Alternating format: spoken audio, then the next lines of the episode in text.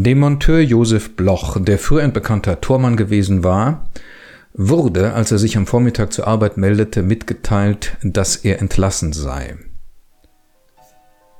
Ja, das ist der wunderbare erste Satz aus Handkes Die Angst des Tormanns beim Elfmeter. Darum soll es halt mal ein bisschen gehen. Das wahre, gute, schöne. Literatur und Leben mit Markus Grimm.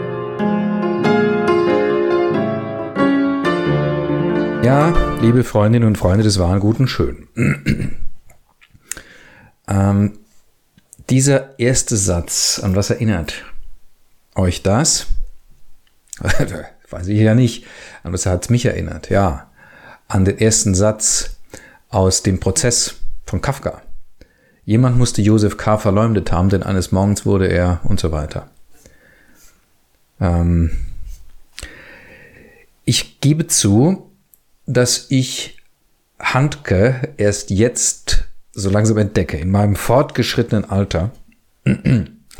ähm, es ist wirklich eine ganz merkwürdige Geschichte mit Handke. Ne? Also äh, muss ich, muss ich wirklich sagen. Auf Handke stößt man natürlich oder irgendwie stößt man auf den schon mal. Auch in früheren Jahren bin ich auf den gestoßen. Ähm, äh, zum ersten Mal begegnet bin ich ihm auf dem Theater, der auch Theaterstücke geschrieben. Ähm, und dann war, es war zu der Zeit, wo gerade diese Serbien-Geschichte irgendwie aktuell war und äh, Handke eben so als politisches Phänomen plötzlich aufgetaucht ist ähm, und in keinem guten Lichte, weil er war dann auch bei der Beerdigung von Milosevic und so Geschichten irgendwie also ganz merkwürdig. Ich habe mich aber nicht näher mit, damit befasst, muss ich sagen.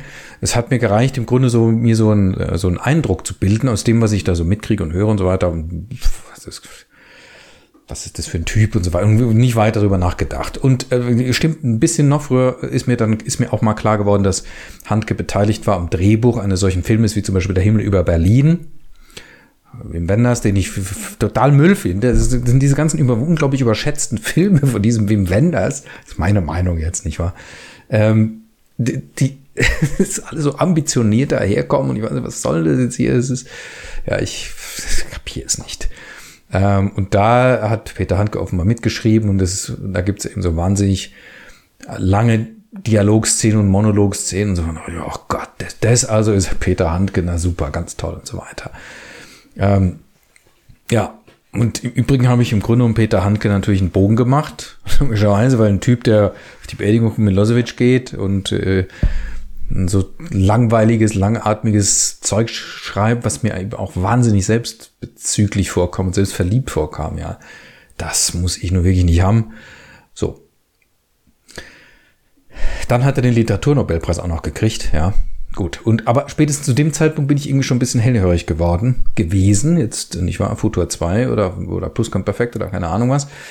Weil irgendwo ich ähm, auf ein Interview mal mit ihm gestoßen bin. Ähm, wo man den eben mal erlebt hat. Das ist ja tatsächlich wirklich eines der wunderbaren Dinge, muss ich sagen, bei diesem, bei dieser modernen Medienwelt, die viele fürchterliche Dinge an sich hat. Aber das ist, finde ich doch tatsächlich toll, dass man äh, die Gelegenheit hat, äh, Autoren, Autorinnen, die man toll findet, jedenfalls wenn sie halbwegs zeitgenössisch sind, die tatsächlich mal irgendwie äh, im Fernsehen zu sehen, beziehungsweise irgendwo auf YouTube oder so in einem Videoclip zu entdecken und die zu erleben so ein bisschen. Auf die Weise habe ich ja im Grunde auch ähm, äh, Max Brot über Kafka sprechen hören oder so und habe Erich Maria Remarque mal irgendwie in dem Interview gesehen und so. Also, ne? Leute, die man nur aus Büchern kennt und so, aber sieht man plötzlich, erlebt die und so eben auch Handke. Und da dachte ich, das ist ein interessanter Typ. Das ist ein interessanter Typ. Also der hat was Österreichisches, er ist Österreicher, er ist in Kärnten geboren, wann ist er geboren? Ende der 40er, 49 oder irgendwas, ich muss gerade mal kurz nachschauen. Das war im Grunde auch gar nicht. Nee, 42 tatsächlich schon geboren. Das heißt, ja, ist, er wird in diesem Jahr also 80 Jahre alt oder ist geworden oder so. Ähm, eigener, sehr eigener Mensch ähm, mit kluger Beobachtungsgabe, schien mir da so in dem Interview schon, dem ich irgendwie gerne zugehört habe irgendwie fasziniert irgendwie auch war von diesem Typen einfach so, der so ein bisschen was Schratiges auch hat und so. Ähm, Dann habe ich ihn wiederum irgendwann gesehen, eine äh, Publikumsbeschimpfung eines seiner frühen Theaterstücke, ähm, Theaterstücke, was heißt Theaterstücke, nicht wahr? Ähm, wo der Schauspieler das Publikum beschimpft. Und danach sitzt dann eben ähm, beim Schlussapplaus der Peter Handke mit dabei und lächelt suffisant in die Runde. Und das fand ich dann wiederum andererseits irgendwie blöd und so, ja. Ja, was will der Typ, ja? Und dann ist mir in die Hände gefallen, vor ein paar Jahren durch Zufall in der Buchhandlung, die Obstdiebin. Ähm, ist relativ aktuell eben, nachdem ich mit vielen anderen Dingen auch mal einen Versuch gemacht habe, ja. Ähm, ist tatsächlich von 2017. Ähm, und das hat mich total angestochen. Dachte, ach Gott, das ist ja interessant. Das ist von einer äußerst erstaunlichen Genauigkeit, also sehr genau an den Dingen, auch an den ganz alltäglichen, einfachen Dingen dran. Und von einer erstaunlichen Wärme auch. Ja, so. Mm. Und das Buch habe ich tatsächlich verschlungen, muss ich zugeben, äh, was mir bei einem rein, wie so bei einem, bei einem Buch, was fast 600 Seiten lang ist und einfach nur als Geschwätz bestünde, nicht gelingen würde, ja. Ähm, da, da, da ist was dran und da sind sogar Figuren dabei, die, die sich gleichzeitig entziehen und die gleichzeitig trotzdem da sind. Also es ist ganz faszinierend, wirklich äußerst faszinierend. Und dieses Buch hat mich tatsächlich irgendwie für Handke eingenommen. Also wenn ich da gelesen habe, ich kann mich noch daran erinnern, da musste ich irgendwie immer so ein bisschen in, inwendig lächeln. Ich das irgendwie, irgendwie so schön fand. Ja, ganz, ganz einfach. So. Und dann bin ich irgendwann eben, äh, jetzt letztes Jahr, glaube ich, war es in einem äh, Heidelberger Antiquariat auf so ein paar Büchle gestoßen, Surkamp, die Angst des Tormanns beim Elfmeter von 1970. Beim Elfmeter. Das ist ja fast schon im kollektiven Sprachgebrauch die Angst des Torwarts. Vorm Elfmeter hat man dann meistens so im Kopf, aber es heißt beim Elfmeter. Was soll man jetzt dazu sagen? Äh, Im Grunde ein Wort vor allen Dingen, lest's. Wenn ihr es noch nicht kennt, wahrscheinlich kennt ihr schon nicht. Ihr seid ja alle viel belesener wahrscheinlich als ich oder so. Ich stoße auf sowas erst jetzt in meinem, ich war hohen Alter. Ähm, und steht davor wie vor einem Rätsel, oder vom Rätsel wie vor einem, ja, von einem Mirakel im Grunde genommen. Dieses Buch ist eine Erzählung, nennt sich sowas, ist auch nicht lang, 110 Seiten oder was, irgendwie so, und groß geschrieben, ja, also dann, so als Aufforderung, Sie können es ganz leicht weglesen im Grunde genommen. Ähm, ja, von, von was handelt das? Ja, von einem Menschen, Josef Bloch heißt er, ähm, der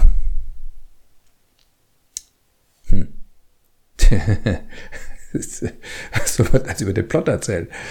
Punkt, Punkt, Punkt, Fragezeichen, Gedankenstrich, Wim Wenders, nicht? Hat es natürlich verfilmt. Handke muss ja damit einverstanden gewesen sein. Und Wenders und Handke sind ja irgendwie wohl auch befreundet oder so. Ähm, von daher, nicht wahr? Aber was soll man daran verfilmen, habe ich mich beim Lesen gefühlt. Ich, ich kenne den Film nicht. Ähm, was soll man daran verhöhen? Das ist in, in, einer Form Literatur, wie es wirklich selten gibt. Ich versteige mich jetzt hier zu so Superlativen. Ja. Ich kann es nicht anders sagen. Ja. Das ist wirklich destillierte Literatur. Äh. Es geht um Josef Bloch, der und seine Wahrnehmung. Äh, Im Grunde ist es das schon. Und mich hat das erinnert beim Lesen ganz stark an Kafka, von der Sprache her. Das ist eine sehr wobei ist natürlich wieder eine andere Sache, ist klar, ich will es nicht gleichsetzen oder so. Ähm, bei Kafka hat es ja oft so ein bisschen was, ähm, wie soll ich sagen, so was beamtisch-juridisches, die Sprache, so was Verwaltungsmäßiges oder so, ja. Ähm, das spielt auch so ein bisschen rein, aber es ist viel einfacher, es ist ganz einfach. Ja. Es ist immer haarscharf an der Oberfläche der Dinge. Es ist wie, also das ist wirklich erstaunlich. Ja. Und die Oberfläche der Dinge jetzt, in dem Falle, ähm, geht sehr weit rein. Also wir begeben uns im Grunde in das Innenleben von diesem Josef Bloch, ohne aber zu weit daran vorzudringen.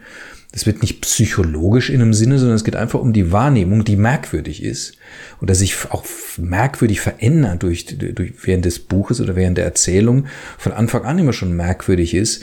Der irgendwie ein Typ, der irgendwie Missverständnissen aufsitzt, gerne schon das schon wieder an, an ich lese mal ein Stück weiter. Also der Monteur Josef Bloch, der früher ein bekannter Tormann gewesen war, wurde, als er sich am Vormittag zur Arbeit meldete, mitgeteilt, dass er entlassen sei.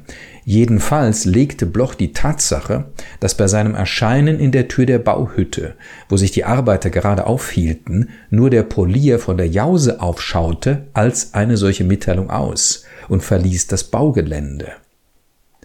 Also ist er nun entlassen oder nicht? Man weiß es nicht, ja. Für Bloch ist das eine Entlassung. Für Bloch sind viele Dinge, die er sieht und wahrnimmt, zeichenhaft wollen ihm was signalisieren, wollen ihm was nahelegen. Und oft fragt er sich dann, und das verwirrt ihn aber auch gleichzeitig, weil er sich dann oft fragt, was wollen mir die Dinge eigentlich sagen? Was äh, versteckt sich da jetzt irgendeine Mitteilung für mich? Und, so. Ähm. und das wiederum, diese Komponente, diese, diese, diese, der, der Kunstgriff oder das Kunststück in einer Figur drin zu sein und gleichzeitig aber als distanzierter Beobachter im Grunde zu schildern. Das wiederum hat mich erinnert an Büchners Lenz, die ja auch, wo ja auch so Innenperspektiven geschildert werden, die, die Figur, wie sie die Welt erlebt, wie sie die, mit welchen Blicken sie drauf schaut, wie sie versucht zu verstehen, was die Welt ihr sagen will und so weiter. Aber gleichzeitig ist es keine, Psycho, keine Psychonummer oder so, sondern das ist eine ganz, irgendwie auf eine Art Kühle, ähm, literarische Form, die unglaublich faszinierend ist. Ich habe das zweimal angefangen, muss ich zugeben. Man muss, glaube ich, möglicherweise in der richtigen Stimmung sein. Ich hatte davor irgendwas Erzählendes gelesen und dann habe ich mir das da vorgenommen. Das, dieses Kühle hat mich da irgendwie. Man wird da nicht jetzt auf eine. Ja, wie soll man das beschreiben? Das ist wirklich erstaunlich schwer. Man wird nicht auf eine herkömmliche Weise irgendwie so reingesogen in die Geschichte, weil es passiert nicht viel oder es passieren nur alltägliche Dinge. Ähm, und dennoch hat es, also das ist, das kann, wenn man sowas erwartet, kann das einem irgendwie so ein bisschen abstoßen, weil es so eben sich spröd anfühlt, irgendwie so zunächst mal. Aber wenn man sich darauf einlässt und in der richtigen Stimmung ist, ist es nicht spröd. Das ist äußerst faszinierend. Und das zweite, was Handke wirklich unglaublich gut beherrscht, das klingt ja fast jetzt im Grunde genommen wie, ja, wie, wie irgendwas Erlernbares oder so, äh, eine Beherrschung, also ist ähm, die Dinge beobachten. Die Dinge beobachten. Die Dinge, die, also es gibt ja von Handke, und das habe ich auch ganz vergessen zu erwähnen, zwischendrin, ne, Handke, wenn ich so erzähle, merke ich, dass Handke zwischendrin immer mal wieder so reingeschossen ist in mein Leseleben und so irgendwie gibt's ja auch so, das Gewicht der Welt heißt es. Es sind gesammelte Notate, Notizen, Notate ähm, aus den Jahren, weiß ich nicht, schieß mich tot, habe ich keine Ahnung. Ähm, und das rein zu das zu lesen, also im Grunde wegen nur Notate, auch das ist schon irgendwie äußerst bereichernd.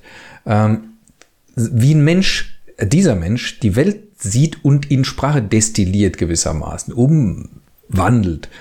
Ähm, in einen Satz, manchmal nur oder so. Ja. Äh, Notate äh, bedeutet, ja, das ist im Grunde das Material des Schriftstellers, sagt man so. Ähm, Handke hat ja auch immer Notizbuch dabei. Äh, hat er in diesem Interview, von dem ich am Anfang gesprochen habe, eben äh, erzählt auch und so weiter. Und ich habe tatsächlich auch immer Notizbuch dabei. Ich, wahrscheinlich habe ich mich von Handke inspirieren lassen und habe es gar nicht gemerkt, ja. Und wenn ich was sehe oder so, ähm, dann notiert man sich das kurz. Und da ist schon der erste Schritt der Destillation gewissermaßen. Und das kann eine völlig simple Beobachtung sein. Ja, ein Mensch geht über die Straße und traut sich nicht oder will über die Straße gehen, traut sich nicht. Schaut links, rechts, links, rechts viel zu oft und geht dann rüber. So, zum Beispiel so was ganz völlig Banales, ja. Äh, oder das Geräusch, was irgendwie Schritte machen, wenn sie auf äh, Kies oder sonst wo gehen. So weiter. Ja. Ähm, das wahrzunehmen und festzuhalten, ist eine eigene Kunst, die man üben kann tatsächlich. Also man kann gezielt auch mit Notatebüchern rausgehen, wie mit einem Skizzenbuch im Grunde, wie ein Maler oder Zeichner mit einem Skizzenbuch rausgeht und einfach skizziert, was er sieht. Natur, Architektur, Menschen, Gesten, Gebärden, Interaktion, was, was er sieht, in so einem, in so einem Skizzen einfach fasst und dann daraus können dann manchmal nachher fertige Bilder entstehen und sonstige Kunstwerke entstehen, so als Destillationskerne, oder? Es ist manchmal Material, was dann hinzufließt zu dem, was man dann gerade macht. Und beim Autor zum Beispiel kann es eben so sein, dass das dann Material ist, mit dem eine Figur angereichert wird oder eine Geschichte angereichert wird, diese ganzen Dinge, die man gesehen hat. Und es ist nicht, ähm, das Entscheidende dabei ist nicht, dass ich, dass der Mensch, der Autor, die Autorin da rausgeht und sammelt, damit er das verwerten kann. Also das ist nicht, das ist nicht die Idee dabei. So ist es, so funktioniert es auch nicht, sondern einfach, weil es ihn anregt zum Schreiben. Es ist irgendwie so ein, so eine Art, die Dinge zu betrachten, hinzuschauen genau und so weiter. Und wenn man das tut, dann, das ist im Grunde ein meditativer Vorgang, fast, würde ich fast sogar sagen, äh, also weil das eine sehr aufmerksame Art zu beobachten ist, die gleichzeitig aber los, äh, locker ist. Du beobachtest genau, ich sehe hier zum Beispiel vor mir eine Tapete, ja, und wenn ich mich darauf einließe, das, die Übung könnt ihr ja auch mal machen übrigens, ne, und einfach beschreibe, was ich da sehe jetzt, ja, mit Worten, innerlich vielleicht nur, oder auch aufschreibe, und das wirklich für wert halte, jeden Einzel, jede, das ist so eine Raufasertapete, eine gestrichene, nicht wahr? Ähm, und daneben, dazwischen haben wir dann so einen Grat, wo die beiden Tapeten beieinander stoßen, äh, den man, der nicht super gut kaschiert ist und so weiter, ja. Wenn ich mich darauf einlese, das alles genau zu beschreiben, auch die verschiedenen Farbnuancierungen, wie da jetzt der Schatten so drüber fällt und so weiter, dann kann das der Kern sein zu einer eigenen Geschichte. Das merkt ihr vielleicht, ja, worum, worum es da geht. Und dieser Genuss alleine schon, ja, Wahrnehmung in Sprache zu fassen, ja, ich glaube, das ist das, was ein Autor antreibt eigentlich. Und das ist bei Handke ganz offenkundig auch der Fall. Und es ist nicht, würde ich mal behaupten, gerade für Handke, äh, der Wunsch, jetzt irgendeine Geschichte zu erzählen. Es wird einem keine Geschichte erzählt. Es gibt schon einen Fortgang der Ereignisse, das schon. Ähm, aber das ist interessant ist, die Welt, wie sie sich konstelliert um diesen Josef Bloch beziehungsweise durch Josef Blochs Augen und sich widerspiegelt in Josef Blochs Seele, Innenleben. Ja, und das ist, um es vorweg zu sagen, das ist nichts Spektakuläres, ja. Es ist nur irgendwie, man merkt, der, mit dem Typen ist was Besonderes.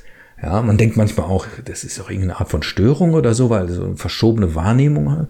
Aber genau betrachtet, ja, kennt vielleicht jeder von uns sogar so Momente, wo man die Welt betrachtet und sich fragt, hä, was äh, will mir das jetzt irgendwas sagen?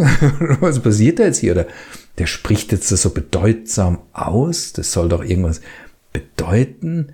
Und was sind eigentlich Wörter und was sind eigentlich die Namen für Dinge? Was ist das eigentlich? Kann man die vertauschen eigentlich auch? Oder? So, versteht ihr so? Das ist nichts, was da äh, für dich draußen ist oder so. Es kann nicht das Psychogramm eines Gestörten oder irgend sowas, ja. Ähm, so. Also, ich könnte ja noch mal ein bisschen was reinlesen, aber im Grunde genommen würde ich fast sagen, ihr müsst es selber machen, ne? Hier zum Beispiel habe ich eine wunderbare Sache gefunden. Ähm, er, äh, Bloch sitzt in der Kirche und schaut hoch auf das Deckengemälde. Die ganze Decke der Kirche ist von einem Gemälde ausgef ausgefüllt. Ähm, und erfährt eben aus dem Heft, was da ausliegt, im Kirchenführer, dass an dem Deckengemälde, da sind so Figuren im Vordergrund, im Hintergrund Himmel, dass, der, dass an dem Gemälde verschiedene Maler gearbeitet haben. Also hier, da fangen wir jetzt mal an. Äh, liest, äh, zog den Prospekt heraus und las, dass an Vorder- und Hintergrund des Gemäldes verschiedene Maler gearbeitet hatten. Die Figuren im Vordergrund seien schon lange fertiggestellt gewesen, als der andere Maler noch immer den Hintergrund ausgemalt habe. Bloch schaute von dem Blatt in das Gewölbe hinauf. Die Figuren, weil er sie nicht kannte, es handelte sich wohl um irgendwelche Gestalten aus der biblischen Geschichte, langweilten ihn. Trotzdem war es angenehm, während es draußen immer heftiger regnete, hinauf in das Gewölbe zu schauen. Das Gemälde erstreckte sich über die ganze Kirchendecke hinweg. Der Hintergrund stellte einen ziemlich unbewölkten, fast gleichförmig blauen Himmel dar. Hier und da sah man ein paar Schäferwolken. An einer Stelle ziemlich weit über den Figuren war ein Vogel gemalt. Bloch schätzte, wie viele Quadratmeter der Maler hatte ausmalen müssen. Ob es schwierig gewesen war, so gleichmäßig blau zu malen? Es handelte sich um ein Blau, das so hell war, dass man die Farbe wohl mit Weiß hatte mischen müssen. Und wenn man sie mischte, Hatte man darauf zu achten, dass der Blauton sich nicht von Maltag zu Maltag änderte? Andererseits war das Blau wiederum nicht ganz und gar gleichmäßig, sondern wechselte innerhalb eines Pinselstrichs. Man konnte also die Decke nicht einfach mit einer gleichmäßig blauen Farbe anstreichen, sondern musste richtig ein Bild malen? Der Hintergrund wurde nicht dadurch zum Himmel, dass man blindlings mit einem möglichst großen Pinsel, vielleicht sogar einem Besen, die Farbe in den noch dazu immer notwendig nassen Mörtel strich, sondern, überlegte Bloch, der Maler musste richtig einen Himmel malen, mit kleinen Änderungen im Blau, die aber wieder nicht so deutlich sein durften, dass man sie für einen Fehler beim Mischen hielt. Wirklich sah auch der Hintergrund nicht deswegen wie ein Himmel aus, weil man gewohnt war, sich im Hintergrund den Himmel zu denken, sondern weil der Himmel dort Strich für Strich hingemalt war. Er war so genau hingemalt, dachte Bloch, dass er einem fast gezeichnet vorkam viel genauer jedenfalls als die Figuren im Vordergrund. Ob er aus Wut den Vogel dazu gemalt hatte, und hatte er den Vogel gleich am Anfang hingemalt oder hatte er ihn erst hingemalt, als er dann fertig war? Ob der Hintergrundmaler ziemlich verzweifelt gewesen war? Nichts deutete darauf hin, und Bloch kam diese Auslegung auch sofort lächerlich vor. Überhaupt schien es ihm, als ob seine Beschäftigung mit dem Gemälde als ob sein Hin- und Hergehen, sein Herumsitzen, sein Hinausgehen, sein Hineingehen nichts weiter als Ausreden seien. Und so weiter. Sind das nicht wunderbare Überlegungen? Hat sich das schon jemand einmal gefragt? Den Himmel im Hintergrund von Kirchengemälden. Ja, den muss man richtig malen, nicht wahr? Ich finde das ganz, ganz großartig. Und das, und das ist die Figur, die damit charakterisiert wird. Es ist eine Beobachtung, die Handke selber natürlich irgendwann mal gemacht oder gedacht haben muss, gewissermaßen. Ja? Sonst könnte er sie gar nicht schreiben. Aber sie geht in die Figur ein. So sieht dieser Typ da hinauf und, und sieht die Welt und sieht, betrachtet er den Hintergrund als den Vordergrund. Wie er auch öfter, wenn jemand auf eine Tür zuläuft, nicht den Typen betrachtet, der auf die Tür zuläuft, sondern die Klinke, die sich gleich bewegen wird und so, ja. Oder wenn Leute miteinander reden, betrachtet er nicht den, der spricht, sondern den, der zuhört. Das sind so faszinierende Sachen, ja.